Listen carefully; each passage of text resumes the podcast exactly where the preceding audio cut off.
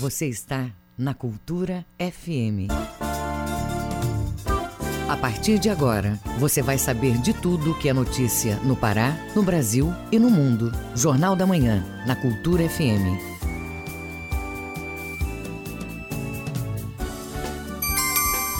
Sete horas. Sete em ponto. Bom dia, ouvintes ligados na Cultura FM no portal Cultura. Hoje, segunda-feira, 14 de setembro de 2020. Começa agora o Jornal da Manhã com as principais notícias do Pará, do Brasil e do mundo. Apresentação: Brenda Freitas. E Isidoro Calixto. Participe do Jornal da Manhã utilizando o nosso WhatsApp, que é o 985639937. Mande mensagens de áudio com informações do trânsito. Anote. O WhatsApp é o 985639937. Os destaques da edição de hoje. Setembro Dourado alerta sobre sinais e sintomas do câncer infantil. Mudanças climáticas acontecem no Pará. Indústria no Pará cresce 2,1% no mês de julho. Estudo propõe criação de florestas medicinais. Músicos da Amazônia Jazz Band e Orquestra Sinfônica do Teatro da Paz se apresentam em palco virtual. E tem ainda as notícias do esporte. Paysandu ganha do Imperatriz na maior goleada da Série C. Remo é derrotado pelo Santa Cruz e perde também a invencibilidade no Campeonato Brasileiro.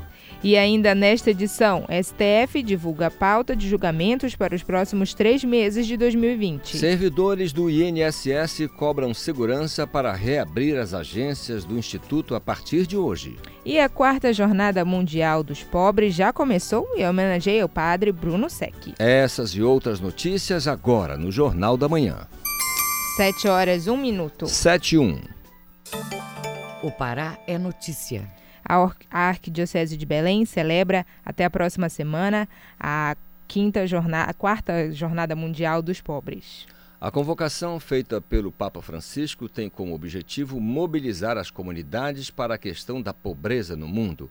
A reportagem é de Cláudio Lobato. A programação da quarta Jornada Mundial dos Pobres já começou e segue até o dia 22. Ela acontece nas oito regiões episcopais. O tema é Estenda tua mão ao pobre. O presidente da Caritas Belém, diácono Raimundo Nonato, dá uma ideia de como vai se desenrolar a programação. Nós podemos dizer assim que como homens e mulheres de fé e de boa vontade, que nós possamos ser reconhecedores e respeitosos é, da dignidade humana nós possamos estar todos convocados né, para participar das atividades ao qual programamos a partir de hoje, da Santa Missa, com abertura às 18 horas é, na Basílica Santuária de Nossa Senhora de Nazaré, e no percorrer desse rico percurso que programamos até 22 de novembro, onde teremos as várias atividades, não somente aqueles eixos ao qual eu fiz missão, mas também pelo menos mais outras 12 atividades que serão realizadas a partir dos organismos que atuam é, no campo da caridade na nossa arquidiocese. O encontro faz uma homenagem especial ao padre Bruno Sec, falecido em maio deste ano, que se destacou em sua luta pelos menos favorecidos. Por conta da pandemia, a programação está menos presencial nesta edição do encontro, como destaca o presidente da Caritas,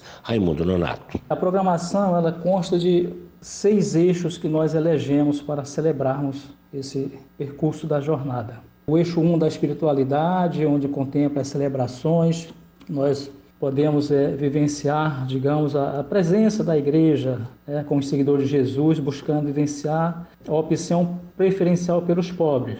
A quarta jornada dos pobres acontece através de lives, mas há pontos presenciais de programação em vários lugares, como a doação de alimentos, formação nas comunidades, visitas, ações missionárias e de evangelização. Cláudio Lobato, Rede Cultura de Rádio. Estudo propõe criação de florestas medicinais em comunidade indígena. O levantamento foi feito por pesquisadoras da Universidade Federal do Oeste do Pará, UFOPA. Os detalhes com Tamires Nicolau.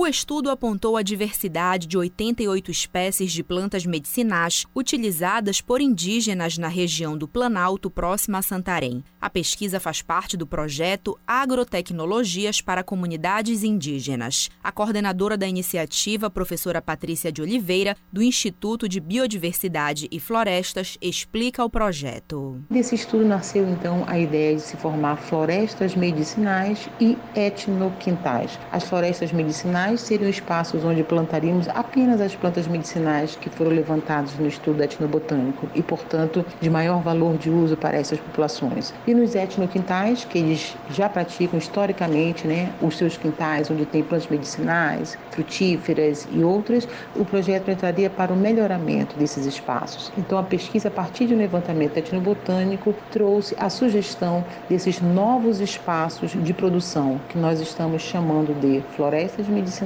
e etnoquintais. O cumaru, o jucá, a manga e o limão foram as espécies mais citadas pelas famílias indígenas. Já a folha grossa foi a mais usada para tratar tosse, gripe, asma, inflamações e lesões. A professora Patrícia de Oliveira fala sobre a importância do plantio das espécies. A formação de florestas medicinais vem no sentido de pegar essas espécies, conseguir plantá-las no mesmo espaço, resolvendo dois problemas. O primeiro que você aproxima esses espaços das famílias das casas delas e, portanto, o processo de coleta, o processo de extrativismo é um extrativismo que você já dá a melhor condição para essa família indígena praticar esta atividade histórica no espaço mais próximo da casa dela. O projeto também vai produzir uma cartilha com as informações das plantas usadas pela comunidade indígena, com foto, nome popular, nome científico, forma de utilização medicinal, alimentar, artesanal e cosmética, com indicações terapêuticas das espécies medicinais. Tamires Nicolau, Rede Cultura de Rádio. 7 horas 6 minutos. 7 horas 6 minutos. No Nordeste paraense, pela primeira vez em 323 anos de história, os fiéis não puderam acompanhar o círio mais antigo do estado, no município de Vigia. Confira estes e outros destaques do que é notícia no Pará no Giro do Interior com Joana Melo. Em Vigia, município da região do Salgado Paraense, os católicos celebraram o Círio de Nossa Senhora de Nazaré sem procissões neste domingo. Para evitar aglomerações, a celebração foi marcada por missas presenciais com um número reduzido de fiéis e transmitida online. Pela primeira vez em 323 anos de história, os fiéis não puderam acompanhar o Círio mais antigo do estado, que tradicionalmente ocorre no segundo domingo de setembro. Em Abaitetuba, no nordeste do Pará, o hemonúcleo do município abriu as portas neste domingo para a coleta de sangue. O objetivo da unidade é aumentar as doações para reforçar o estoque técnico, que atende à demanda de 14 municípios e quatro agências transfusionais. Os voluntários interessados devem ter entre 16 e 69 anos, pesar mais de 50 quilos e estar em boas condições de saúde, além de apresentar um documento de identificação oficial, original e com foto, que pode ser RG, CNH, passaporte ou carteira de trabalho. O Hemonúcleo de Abaitetuba funciona de 7 horas da manhã às 2 horas da tarde na Avenida Santos Dumont, sem número, no bairro São Lourenço. Em Gurupá, na Ilha do Marajó, a fortaleza de Santo Antônio de Gurupá foi invadida, furtada e depredada por criminosos. Algumas obras foram danificadas. O espaço é tombado pelo Instituto de Patrimônio Histórico e Artístico Nacional, o IFAM. O caso foi registrado na delegacia de Gurupá como crime contra o patrimônio, mas até o momento ninguém foi preso. Joana Melo, Rede Cultura de Rádio. Vamos agora às notícias do oeste do estado com Miguel Oliveira. Bom dia, Miguel.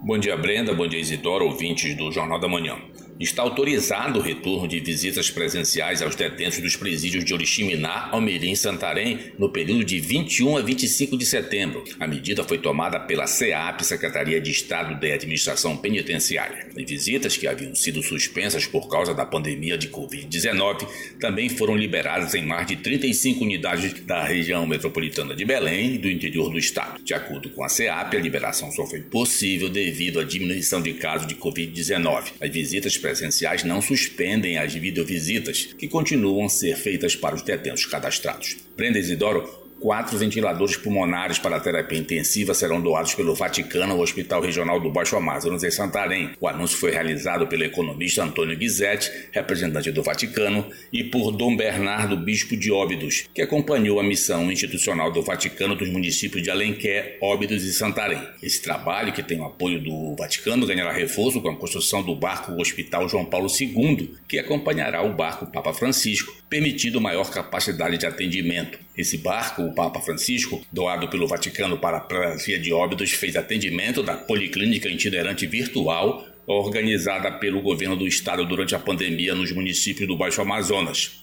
E também uma outra notícia da Covid-19. Os municípios de Prainha e Juruti, aqui no Baixo Amazonas, e Jacareacanga, no sudoeste do estado, registram as maiores taxas de letalidade da doença em 20 municípios do oeste do Pará, de acordo com o boletim da CESPA. Segundo dados do setor de epidemiologia, Prainha tem 5,22% de mortes em relação ao total de casos confirmados de Covid-19. Juruti registra taxa de letalidade de 4,40% e Jacareacanga com 4,09%. Em Santarém, são mais de 9.400 casos positivos da doença causada pelo novo coronavírus, com taxa de letalidade de 4,08%, o que corresponde a 384 mortes. De Santarém, Miguel Oliveira, Rede Cultura de Rádio.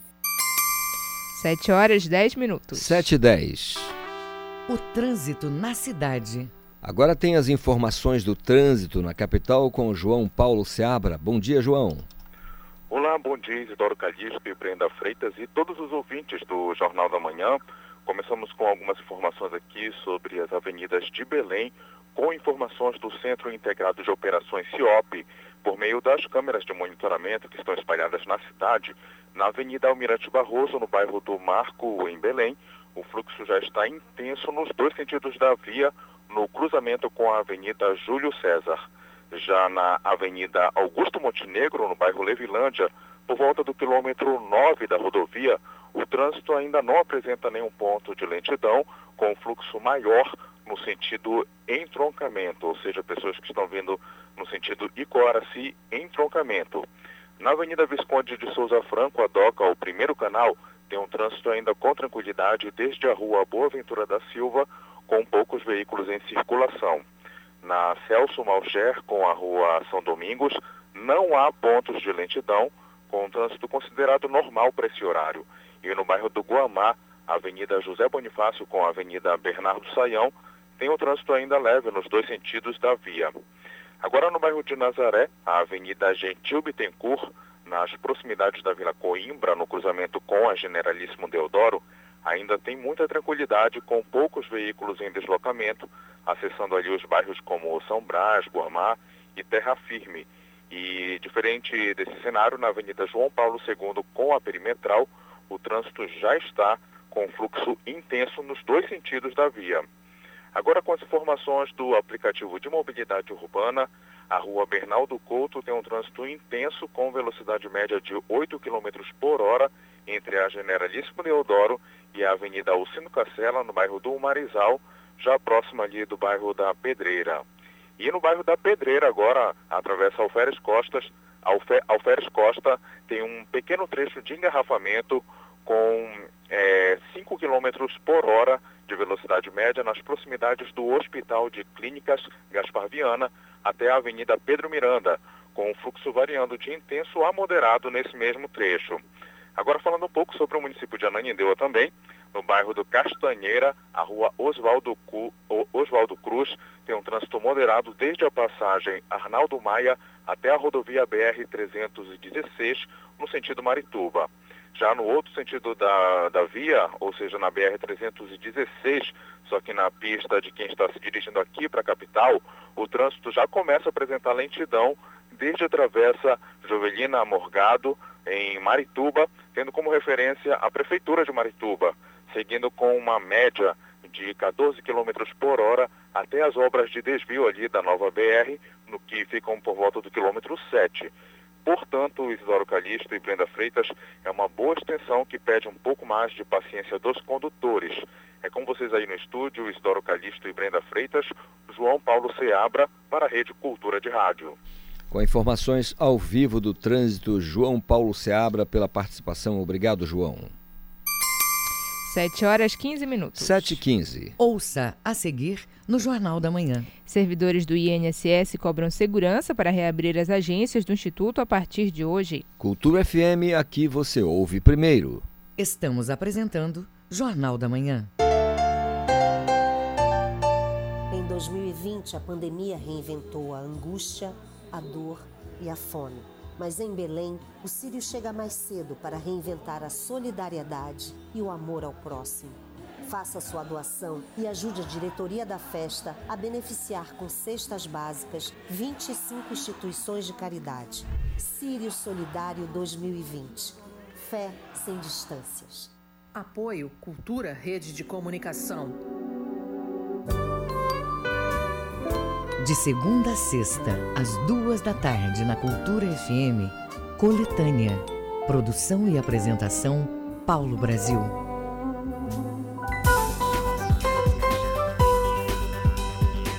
Voltamos a apresentar Jornal da Manhã.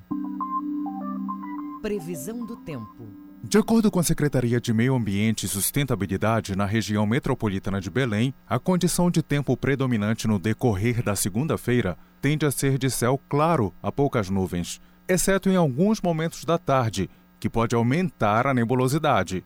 Não há previsão para eventos significativos de chuva.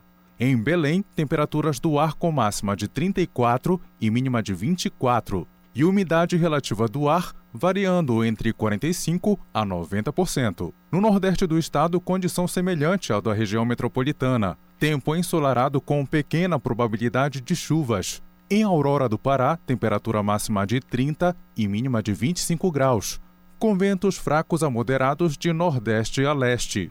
No sudeste paraense, predomínio de céu claro, variando a poucas nuvens ao longo do dia. Devido às condições atmosféricas desfavoráveis, não há previsão de chuvas. Em Santa Maria das Barreiras, temperaturas do ar com máxima de 39 e mínima de 19. 7 horas 16 minutos. 7 e 16. Jornal da Manhã. Informação na sua sintonia. Mudanças climáticas incomuns para esta época do ano são observadas em algumas regiões do Pará. Uma chuva de granizo ocorreu em Altamira e um vendaval causou prejuízos em Icoraci. A reportagem é de Tamires Nicolau. O Instituto Nacional de Meteorologia no Pará, IMET, confirmou que ocorreu chuva de granizo em áreas específicas no município de Altamira, no sudoeste do estado, e em Ananindeua. O granizo se forma em um tipo específico de nuvem, que é a mesma responsável por trovões e relâmpagos. O coordenador do IMET, José Raimundo de Abreu, comenta o fenômeno. Essas nuvens, elas têm uma abrangência horizontal pequena. E aí, essa é a origem do gelo aqui, né? Nesse período, que eu digo até atípico, porque nós estamos com entre 12 e 14 horas até 15 horas as temperaturas estão as máximas, chegando a sempre acima de 35 graus, tanto aqui em Belém quanto em Altamira. E no sul do Pará está dando a temperatura máxima acima de 40 graus. Ou seja, com altas temperaturas era para dissolver qualquer pedra de gelo que viesse da nuvem para o solo. Em Icoraci, moradores tiveram prejuízos após chuva e vendaval. Segundo o IMET, a situação é atípica para o mês mês de setembro. É mais comum acontecer em maio, junho, julho, novembro e dezembro. O coordenador do IMET, José Raimundo de Abreu, explica o que ocorreu no distrito a corrente de ar descendente varreu uma área de aproximadamente quase que um quilômetro. Ou seja, sai da nuvem a corrente de ar que aumenta a velocidade com a temperatura do solo e sempre causa danos ou prejuízos como as quedas de árvores e poste de estelhamento de casa, porque ela acelera muito o vento que pode chegar até 80 km por hora. Em Belém, o clima também também continua quente durante esse mês. O comunicólogo Eduardo Ferreira mora na capital paraense e conta que busca alternativas para amenizar o calor nesse período mais quente do ano.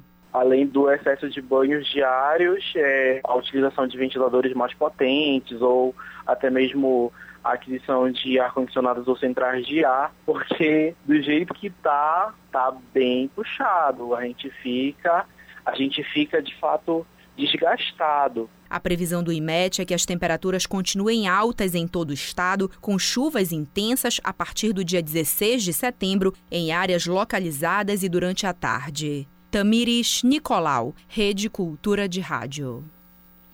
Servidores do INSS cobram segurança para reabrir as agências do Instituto a partir de hoje.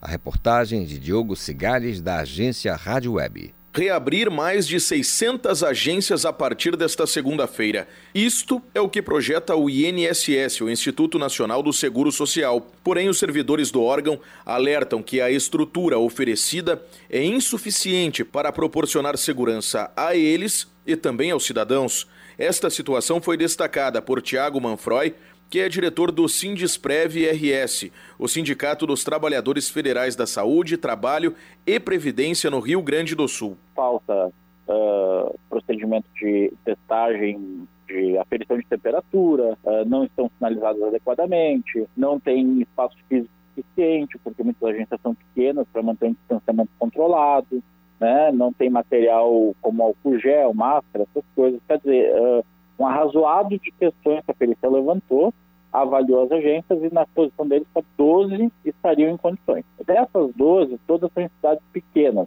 Conforme destacou ele, apenas 12 cidades em todo o país contam com unidades com estrutura adequada para funcionarem em meio a uma situação de pandemia, como é o caso da atualidade com a Covid-19.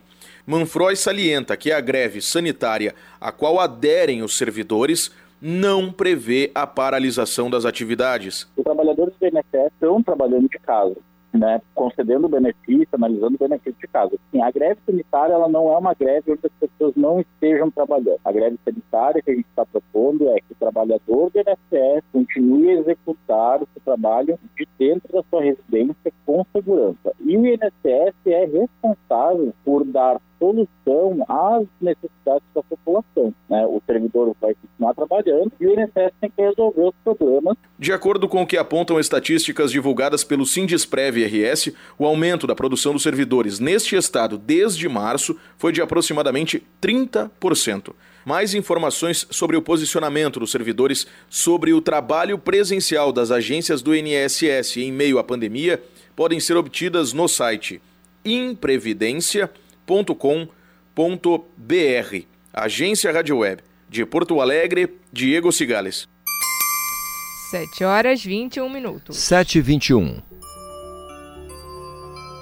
Viva com saúde.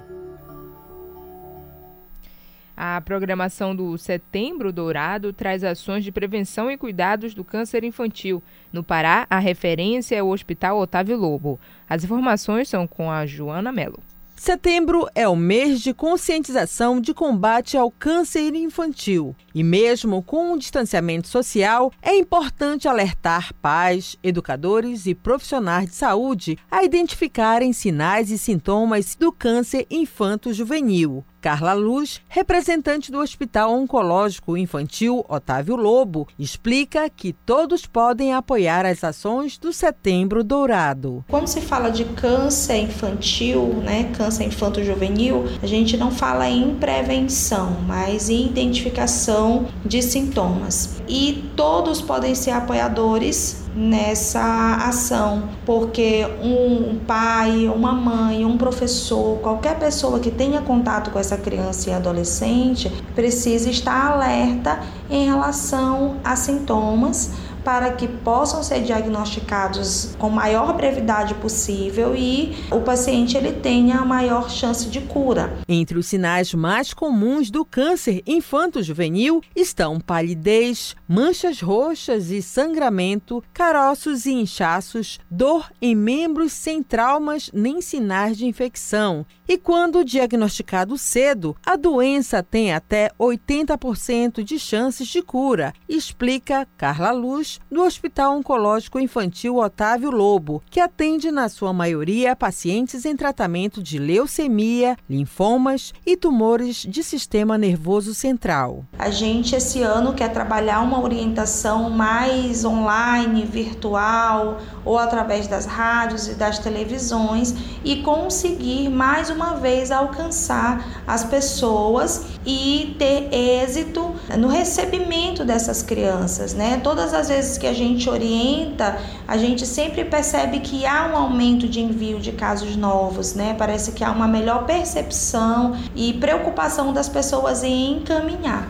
Então, o que a gente quer é que essas crianças elas cheguem com maior brevidade ao hospital e que tenham maior possibilidade de cura. O Hospital Infantil Otávio Lobo é referência no norte do país no tratamento de crianças e adolescentes acometidos pelo câncer. E uma das ações previstas para marcar o Setembro Dourado vai ocorrer na última semana do mês, com orientações ao público que transitar em frente à entrada central do hospital, localizado na Travessa 14 de Abril, no bairro de São Brás. Joana Melo, Rede Cultura de Rádio. O Mundo é Notícia.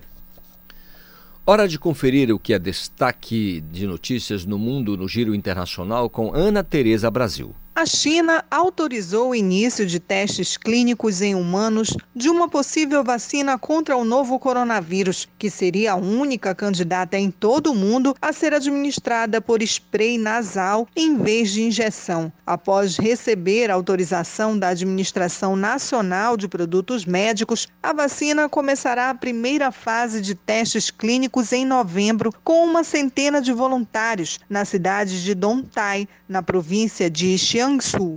O projeto foi desenvolvido em conjunto pelas universidades de Xiamen e Hong Kong e a empresa de biotecnologia Wantai, sediada em Pequim. Especialistas citados pela imprensa estatal garantem que a conclusão das três fases dos testes levaria pelo menos um ano, embora, caso seja eficaz, a vacina poderia oferecer uma dupla imunidade contra o coronavírus causador da Covid-19 e da gripe. A razão para isso é que fragmentos da espícula, proteína que forma a corona, que dá ao agente infeccioso o seu nome, do SARS-CoV-2, têm sido usados em vírus atenuados da gripe sazonal comum. Informações da agência F. Um vazamento de petróleo afeta a costa oeste da Venezuela após um problema em uma tubulação que vai até o principal centro de refino do país, informou neste final de semana a estatal Petróleos de Venezuela. A empresa afirmou em um comunicado que realiza saneamento ambiental na área afetada pelo vazamento de petróleo na linha 1 Ulé Amuai e no gasoduto sublacustre do mesmo corredor, perto da área de Golfete de Coro, no município Miranda, estado Falcão. Líderes da oposição e ativistas ambientais denunciaram na quinta-feira um vazamento nas costas de Falcão. A Comissão de Meio Ambiente do Parlamento, de maioria opositora, tuitou que imagens de satélite mostravam mais de 13 quilômetros de mancha na região. Informações da agência France Press. Ana Tereza Brasil para a Rede Cultura de Rádio. 7h27. 7 horas 27 minutos. Participe do Jornal da Manhã pelo WhatsApp 985639937.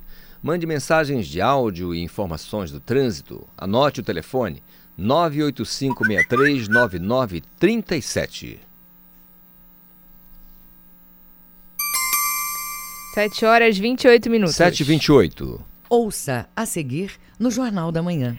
A seguir tem as notícias do esporte. É daqui a pouco na Cultura FM. Estamos apresentando Jornal da Manhã. ZYD 233, 93,7 MHz. Rádio Cultura FM, uma emissora da Rede Cultura de Comunicação. Fundação Paraense de Rádio Difusão, Rua dos Pariquis, 3318. Base operacional, Avenida Almirante Barroso, 735, Belém, Pará, Amazônia, Brasil. Voltamos a apresentar Jornal da Manhã. tábuas de marés. De acordo com a Secretaria de Meio Ambiente e Sustentabilidade, em Belém, maré baixa ao meio-dia e 13 e maré alta às 5 horas e 32 da tarde. Em Salinas, maré baixa 11 e 15 da manhã e 11 e 34 da noite, e maré alta 5 e 11 da tarde. Em Vila do Conde, Barcarena, maré alta 8h55 da manhã e 9h42 da noite, e maré baixa 4h21 da tarde. 7 horas 29 minutos. 7h29. Esporte. Vamos agora às notícias do esporte com o Manuel Alves. O Paysandu fez as pazes com a vitória ao derrotar o Imperatriz no último sábado no estádio da Curuzu pelo Campeonato Brasileiro da Série C. Ganhou de 6 a 1 com dois gols de Alex Maranhão, dois do Elielton, um gol do William Barros e outro do Nicolas. Foi a maior goleada da Série C de 2020. Após o jogo, o técnico Ali dos Anjos disse que não anda muito satisfeito no estádio da Curuzu e levantou duas questões. Uma delas foi o caso de um zagueiro que ele pediu e até agora não foi contratado. Meu momento no clube, ele não ficou legal depois de quarta-feira. Não ficou, acabou, não ficou. Eu sou muito consciente disso. Segunda-feira eu conversei sobre o zagueiro. Quarta-feira eu perdi o jogo. Aí não se fala mais em contratação?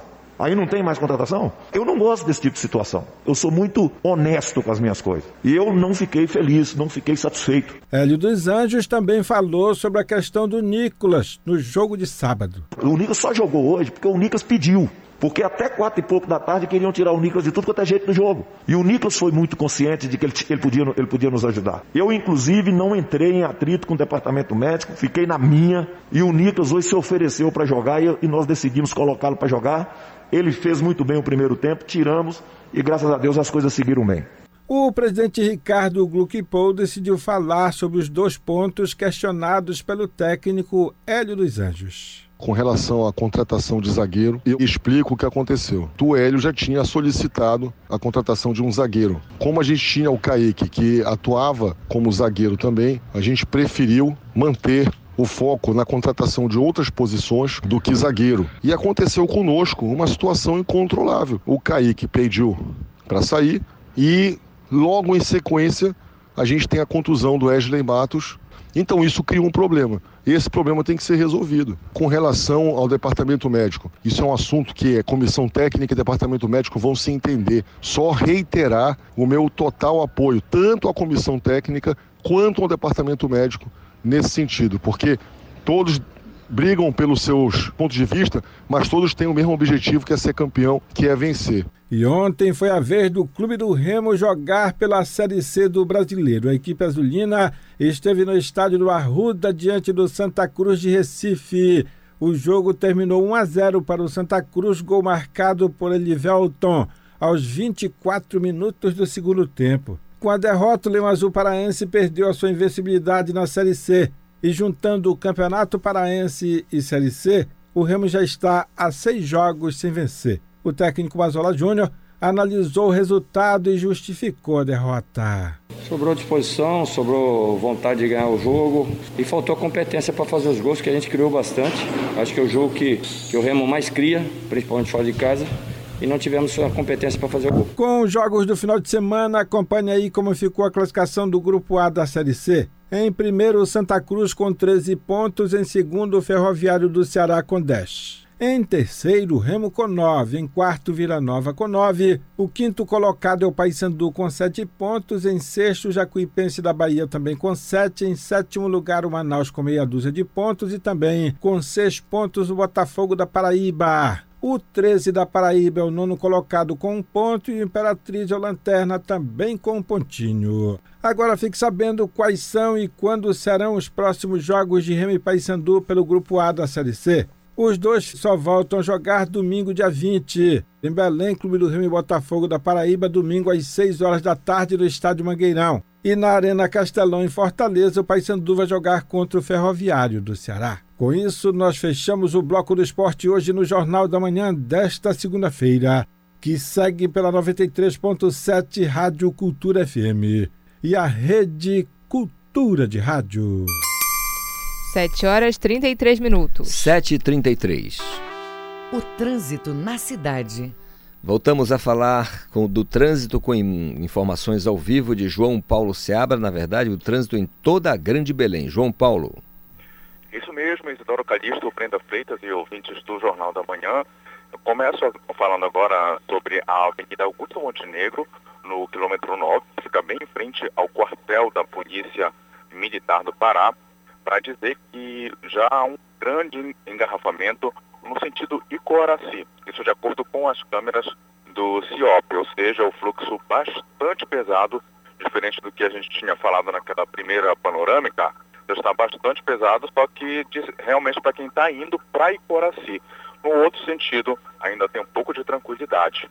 Já na Avenida Almirante Barroso, com a Avenida Júlio César, é, ali próximo mais ou menos do, da Comar, o fluxo continua intenso nos dois sentidos da via e, sobretudo, para quem está indo ali para o bairro de São Brás, ou seja, pessoas que provavelmente estão indo trabalhar em Belém, vindo de outros municípios como Ananindeu, Marituba, já começam a enfrentar um trânsito muito mais pesado do que antes.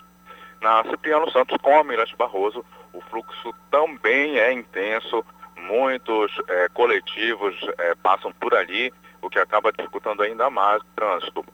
Já na DOCA, Avenida Visconde de Souza Franco, com a Boa Ventura, ou seja, bem no iníciozinho da via, o fluxo também já começa a aumentar, até mesmo dos motoristas que fazem um retorno ali, ou seja, que eles já estavam na DOCA e continuam na DOCA, só que no outro sentido, também o fluxo já está intenso. Na Avenida Celso Malcher, com a rua São Domingos, tranquilidade nesse momento. Também tranquilidade na Avenida Bernardo Saião, com a José Bonifácio, isso no bairro do Guamá, principalmente no sentido dos Jurunas, do complexo dos Jurunas, já começa a aumentar nesse momento com os veículos vindo da José Bonifácio. Na João Paulo II, com a perimetral, o trânsito segue dentro da normalidade nos dois sentidos da via. Já na Gentil, com a Vila Coimbra, próximo da Avenida Generalíssimo Deodoro, o fluxo está maior do que anteriormente, na nossa primeira entrada, só que mesmo assim ainda continua tranquilo ali. Dá para trafegar tranquilo no sentido da José Bonifácio. E na Avenida Doutor Freitas com a Rômulo Maiorana, para os motoristas que vão pegar o viaduto para poder ou para poder continuar na Mirante Barroso, ou então aqueles que vão ali para a direção da João Paulo II, normalidade, trânsito tranquilo, sem nenhuma dor de cabeça, sem estresse nesse momento. É com vocês aí no estúdio, Isidoro Calixto e Brenda Freitas, João Paulo Seabra para a Rede Cultura de Rádio. Mais uma vez, João Paulo Seabra falando ao vivo com informações do trânsito na Grande Belém. Obrigado, Seabra. 7 horas 36 minutos. 7h36. Fique sabendo primeiro, Jornal da Manhã, aqui na Cultura FM. Supremo Tribunal Federal divulga pauta de julgamentos para os próximos três meses de 2020. A Corte vai decidir sobre patentes de importação, divulgação de notícias sobre pessoas já condenadas e revistas íntimas em presídios. A reportagem de Gésio Passos, da Rádio Nacional.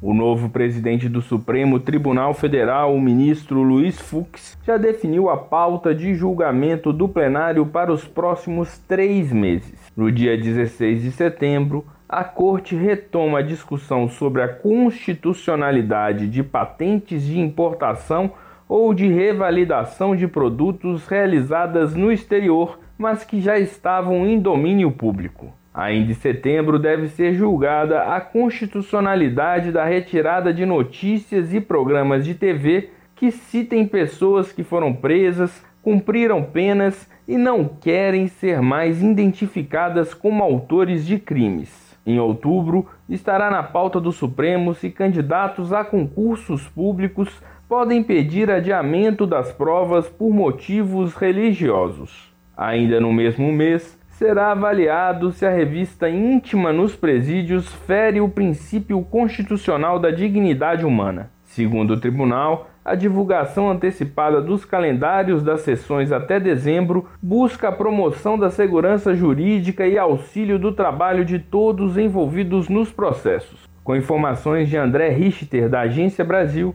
da Rádio Nacional em Brasília, Gésio Passos. Os números da economia A economia paraense se recupera em tempos de pandemia, de acordo com dados do IBGE, Instituto Brasileiro de Geografia e Estatística. Com a geração de novos empregos, a indústria apresenta bom desempenho em várias atividades. A reportagem de Joana Melo. Com a retomada das atividades produtivas no Pará, o setor industrial registrou uma alta de 2,1% no mês de julho. A taxa é um avanço para a recuperação da economia paraense, que, mesmo em período de pandemia, conseguiu se manter por três meses consecutivos com números positivos, explica Everson Costa, técnico do Diese. No caso da indústria paraense, antes da pandemia, a gente já vinha com um ritmo aí que podia inclusive ser espelhado na geração de empregos, um ritmo positivo. Na verdade, a indústria paraense, pautada ainda grande parte em mineração, mas também se adicionando outros produtos elaborados e também fazendo parte cada vez mais a indústria do agronegócio, está fazendo com que a indústria paraense tenha uma perspectiva diferente. E em tempos de pandemia, ao saber que a indústria começa a apontar saldos positivos, inclusive na geração de postos de trabalhos, como ocorreu no mês de julho, aí dá uma sinalização de que a nossa indústria, mesmo em tempos de pandemia, pode apresentar bons resultados. No campo campo do emprego, a indústria paraense gerou no mês de julho cerca de 1.360 postos de trabalhos, um índice que demonstra que, mesmo no período de crise, o setor contratou mais trabalhadores, analisa Everson Costa, do Diese. Naquele mês foram 3.546 trabalhadores contratados e apenas 2.185 desligados. Então, por esses números, se percebe que a movimentação industrial no Pará ela continua, pelo menos em tempos de pandemia, com bons resultados. Na pesquisa industrial mensal regional divulgada pelo IBGE, os setores que contribuíram com dados mais favoráveis são metalurgia, com alta de 42,7%, fabricação de papel e celulose, com 14,7%, e minerais não metálicos, com 2,1%. Já os setores de produtos alimentícios foram os que mais apresentaram números negativos, explica Vitor Reis, pesquisador do IBGE do Rio de Janeiro. No acumulado do ano, nós vemos o Pará atingir queda de menos 2,0%, uma queda menos acentuada que o índice nacional, que foi de menos 9,6%. Isso pode ser atribuído a um baixo desempenho do setor de alimentos, principalmente uma queda na produção de carnes de bovinos frescas ou refrigeradas ou congeladas, e também um baixo desempenho no setor extrativo, com queda na produção de minérios de ferro. Quanto à pandemia, a indústria do Pará também foi atingida, já que medidas restritivas sanitárias foram impostas para conter a pandemia do novo coronavírus. Outras atividades, como produtos de madeira e fabricação de bebidas, também apresentaram números negativos no mesmo período. Joana Melo, Rede Cultura de Rádio. 7 horas 41 minutos. 7h41. Altas no preço do arroz pode passar por estoque regulador, segundo entidades que representam os produtores do alimento no país.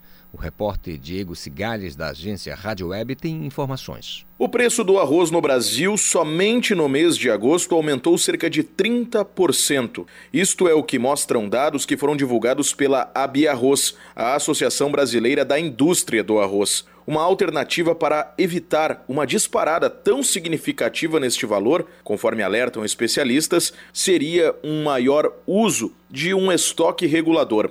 Isto foi o que destacou, por exemplo, Emerson Giacomelli, que é coordenador do Grupo Gestor do Arroz Agroecológico do Movimento Sem Terra. Isso é viável e é necessário, porque como é produto da cesta básica, tem que haver um controle governamental. Não é possível não ter uma política governamental para os produtos da cesta básica. E isso só tem um jeito: o governo ter um estoque regulador que possa, quando o arroz tiver muito com o preço muito defasado, comprar para garantir uma renda para quem produz, mas quando também o arroz dispara, entrar no mercado para poder garantir que o arroz não suba tanto para o consumidor. De acordo com o que informa o IRGA, o Instituto Rio Grandense do Arroz, o MST é o maior produtor do continente de arroz orgânico sem uso de agrotóxicos. Conforme destaca Giacomelli, o aumento no preço do arroz convencional, no entanto, quando ocorreu boa parte das vendas, os preços ainda estavam em baixa. Segundo alerta ele, produtores maiores, com possibilidade de armazenamento do grão na própria propriedade, por exemplo, são os que devem poder se aproveitar desta situação para ampliar lucros. Agência Rádio Web, de Porto Alegre, Diego Cigales. Acompanhe agora os indicadores econômicos desta segunda-feira com Cláudio Lobato. O Ibovespa teve a segunda semana seguida de baixa, 2,84%, e o maior recuo semanal desde o dia 15 de maio. Dados da Fundação Getúlio Vargas mostraram que os preços no atacado dispararam para o seu maior nível em 26 anos. Isso leva o índice geral de preços do mercado, do IGPM, a uma alta de 4,41% na primeira grande prévia da inflação do mês. Esse é o principal fator de queda do Ibovespa no cenário doméstico. O dólar comercial fechou em alta de 0,25% a R$ 5,33 na venda. E esse é outro fator para a alta dos preços. O euro teve alta de 0,01%, cotado a R$ 6,30 na venda. O grama do ouro hoje custa R$ 333,10 e o rendimento da caderneta de poupança com aniversário nesta segunda-feira é de 0,5%. Cláudio Lobato, Rede Cultura de Rádio. 7 horas 45 minutos. 7h45. Ouça a seguir no Jornal da Manhã. Parlamentares da oposição no Congresso Nacional se unem para manter o auxílio emergencial no valor de 600 reais. Cultura FM, aqui você ouve primeiro. Estamos apresentando Jornal da Manhã.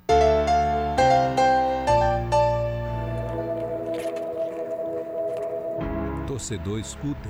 É bom lembrar de ti. Nas ruas não se falava noutra coisa dos bons momentos que vivíamos juntos.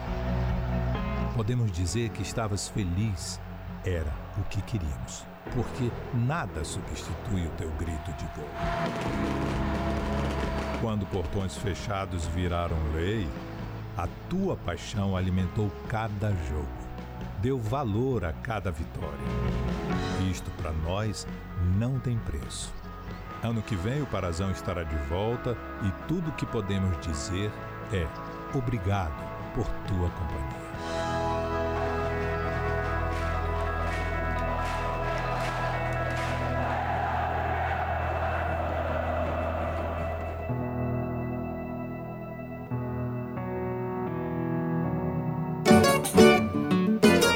O Chorinho e os Chorões no Brasileiríssimo. Terça, oito da noite.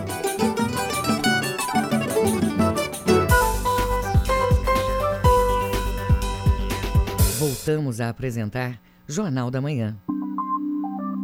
Previsão do tempo. De acordo com a Secretaria de Meio Ambiente e Sustentabilidade, no Baixo Amazonas e Calha Norte, segunda-feira de céu parcialmente nublado, variando a céu claro, com previsão de chuvas rápidas e isoladas na madrugada. Para os episódios da tarde e noite, céu parcialmente nublado a momentos de nublado.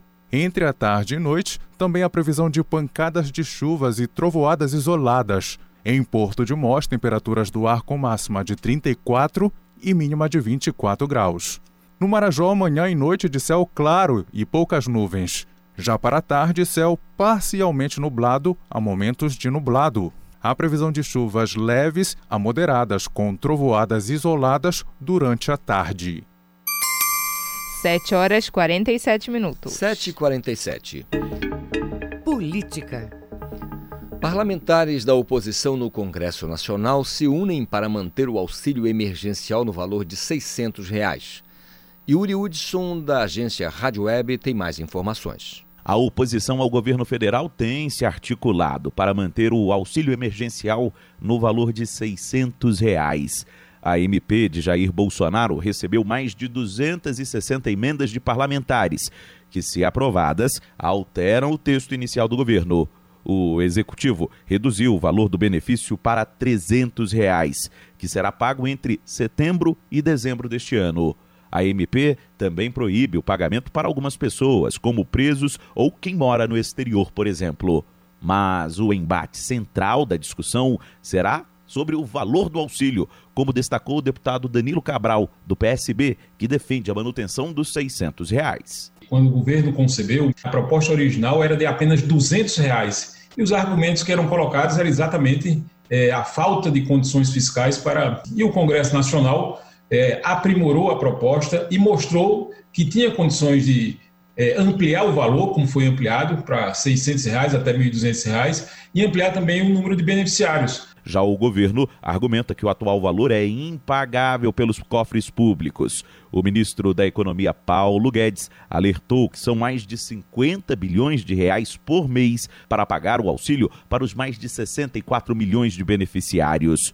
O governista Luiz Ovando, do PSL, sustenta que os efeitos mais graves da pandemia na seara econômica passaram. Por isso, a possibilidade de redução no valor do auxílio. 300 reais está muito bem pago e o presidente tem razão, porque parece que é pouco, mas não é pouco. Eu acho que 300 reais, para quem não tem nada, é pleno, supre o básico necessário. Por se tratar de MP, o novo valor já tem vigência imediata. Agência Rádio Web de Brasília, Yuri Hudson. O ouvinte no Jornal da Manhã. Participe do Jornal da Manhã pelo WhatsApp 985639937. Anote e mande mensagens de áudio com informações do trânsito. Tome nota: 985639937. 7 horas e 50 minutos. 7h50. Você está ouvindo Jornal da Manhã. A questão das cotas referentes às verbas para os candidatos negros durante as eleições deste ano pode mudar o quadro de representação de políticos no, nos municípios do país. Entenda os motivos na reportagem de Alexandra Fiore, da agência Rádio Web. Já está valendo para as eleições municipais deste ano a cota financeira para candidatos negros. A decisão foi tomada na última semana pelo ministro Ricardo Lewandowski do Supremo Tribunal Federal. É que no mês passado o Tribunal Superior Eleitoral havia criado a reserva financeira, mas a Corte Eleitoral tinha decidido que a regra só valeria a partir de 2020. 2022. Os partidos ficam obrigados agora a destinar a verba do fundo eleitoral de maneira proporcional à quantidade de candidatos negros e brancos. O diretor do Comitê Nacional do Movimento de Combate à Corrupção Eleitoral, Luciano Caparrós, ressalta que, infelizmente, alguns partidos ainda podem burlar a nova regra e é preciso fiscalizar porque os partidos não têm esse hábito de promover a inclusão das ditas minorias. Será uma novidade e precisa ter um acompanhamento da sociedade, daqueles que fazem a fiscalização, especialmente do Ministério Público Eleitoral. Com certeza, igual tem acontecido com relação às candidaturas femininas, onde o Ministério Público tem feito um acompanhamento eh, do registro das candidaturas e do financiamento, a mesma coisa vai acontecer com as candidaturas negras mesmo com o índice de pretos e pardos representando 56% da população nacional, os partidos resistem a formar chapas nessa proporção. Acho que existe hoje esse interesse da sociedade de fazer esse acompanhamento. Eu acho que isso ajuda muito a gente conseguir fazer essa inclusão e ter uma participação mais igualitária, mais justa e esperamos que isso possa efetivamente trazer um resultado bom para o processo como um todo, que a gente possa ter na representação eh, política mais participação das candidaturas negras. O Movimento de Combate à Corrupção Eleitoral integra a plataforma dos movimentos sociais pela reforma do sistema político, que reúne mais de 120 organizações da sociedade civil. O movimento atua para mudar a forma como o sistema político brasileiro está organizado institucionalmente. Para outras informações, acesse o canal do YouTube, Plataforma Reforma Política, ou o site reformapolitica.org.br e participe dos debates. Agência Rádio Web de Brasília, Alexandra Fiore. Hum. Hospital Galileu decidiu juntar videogame e os programas de fisioterapia para ajudar na recuperação de pacientes vítimas de traumas. A iniciativa já apresenta resultados positivos, com maior rapidez e menor custo dos tratamentos, como você confere agora na reportagem de Cláudio Lobato. Jogos de computador que simulam partidas de futebol, tênis e surf estão proporcionando uma reabilitação mais rápida e fora do tradicional a pacientes que sofreram algum trauma. A game terapia está incorporada ao dia a dia do Hospital Galileu da rede pública estadual. A novidade foi desenvolvida pela própria equipe do hospital, como revela o fisioterapeuta Paulo Cavalcante. A gente começou com a ideia de agregar a gameterapia dentro do hospital porque nossos pacientes, a grande maioria, são pacientes ortopédicos. E esses pacientes têm grande dificuldade de aderir à fisioterapia porque a fisioterapia acaba sendo um tratamento doloroso e também eles sentem muita insegurança quanto à questão da fratura mesmo. Daí a gente começa a utilizar a gameterapia para poder dispersar um pouco essa atenção do paciente para a fratura, ele acaba entrando mais na terapia, ele adere melhor à terapia e a gente consegue fazer o que antes ele não aceitava naquela forma mais convencional, com exercício, com comando verbal, com uso de, de outros acessórios e aderem muito melhor isso quando a gente bota o jogo que eles interagem mais com o jogo, se sentem mais confiantes e acabam esquecendo um pouco ali a dor ou a fragilidade da perna e acabam aumentando esse limite deles para poder aceitar a terapia. A game terapia aplica movimentos de membros afetados por traumas, dinamizando os exercícios de recuperação do paciente. O tempo de internação é reduzido e o custo também, como destaca o fisioterapeuta Paulo Cavalcante. Quando a gente agrega a game terapia ao tratamento fisioterapêutico, a gente consegue reduzir ainda mais o tempo de internação desse paciente aqui na UTI. Isso é um dos grandes fatores que a gente tem para mensurar a qualidade do nosso atendimento. A consequência do nosso atendimento é o ganho funcional, ou seja, ele tem uma função daquele membro inferior que ele estava ali. Às vezes o paciente chega acamado, a gente vai começar a iniciar uma descarga de peso, ele já consegue ter uma muleta. Então já tirei o paciente da cama e coloquei ele andando. Então já é uma melhora funcional desse paciente. Ou então o paciente já está de muleta, mas aí com a descarga de peso eu consigo liberar uma das muletas. Tudo isso que a gente vai avaliando são evoluções funcionais do paciente e outra coisa que a gente observa também é o tempo de internação, porque sempre que a gente pensa em tempo de internação, a gente tem que pensar em custo. Então, quando a gente consegue reduzir ainda mais esse tempo de internação, a gente consegue, consequentemente, reduzir também o custo de cada internação. Os resultados já obtidos até agora são a esperança de recuperação mais rápida e menos dolorosa para pacientes vítimas do trauma. Cláudio Lobato, Rede Cultura de Rádio. 7 horas e 55 minutos. 7h55. Agenda Cultural. Teatro da, Teatro da Paz retoma a programação em formato online. Até dezembro, o público deve conferir concertos da Amazônia Jazz Band e da Orquestra Sinfônica do Teatro da Paz com repertórios diferenciados, além de entrevistas e narrativas musicais. As informações com a repórter Joana Mello.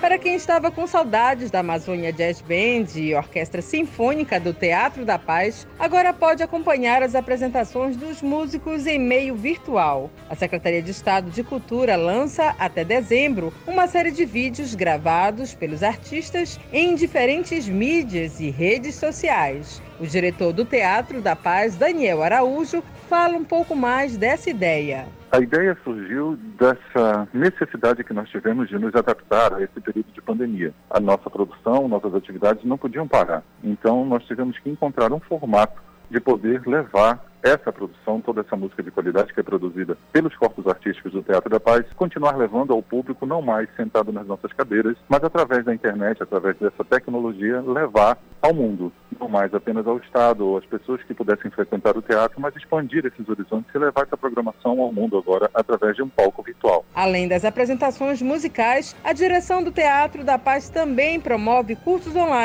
voltados para a formação artística. De acordo com o diretor Daniel Araújo, o interesse do público pelo curso de formação em ópera foi surpreendente com pedidos de inscrições de diversas partes do Brasil e até de fora do país. No espaço de uma semana, quando nós disponibilizamos os cursos online para as pessoas fazerem como ouvinte, nós já tivemos mais de 500 e tantas inscrições em uma única semana, de diversas partes do país, na verdade, quase totalidade dos estados estavam envolvidos, havia pessoas inscritas de quase todo o Brasil e ainda de mais cinco países. E isso foi surpreendente para a gente ver o alcance, o quanto nós conseguimos chegar em tão pouco tempo. Então, isso nos dá é, um feedback de que as pessoas realmente estão ávidas por acompanhar trabalhos dessa qualidade, como o que está sendo produzido pela Orquestra Sinfônica do Teatro da Paz, a Amazônia Jazz Band e dentro do Festival de Ópera. E enquanto a rotina de shows e espetáculos presenciais não volta ao normal, as apresentações pelo palco virtual no canal do YouTube do Teatro da Paz seguem a todo vapor, como informa o diretor Daniel Araújo. Estamos muito felizes. Ontem nós lançamos o palco virtual e com ele agora nós vamos ter uma produção diária de conteúdo, com exceção dos domingos, nós vamos ter conteúdo novo todos os dias até dezembro.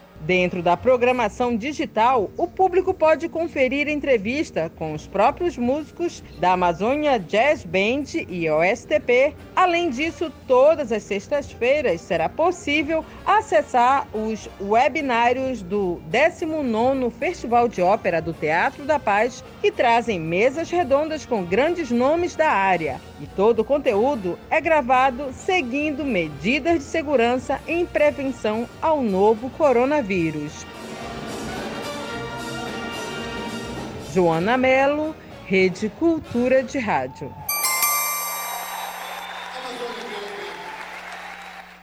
Sete horas e 59 minutos. Sete e cinquenta e nove.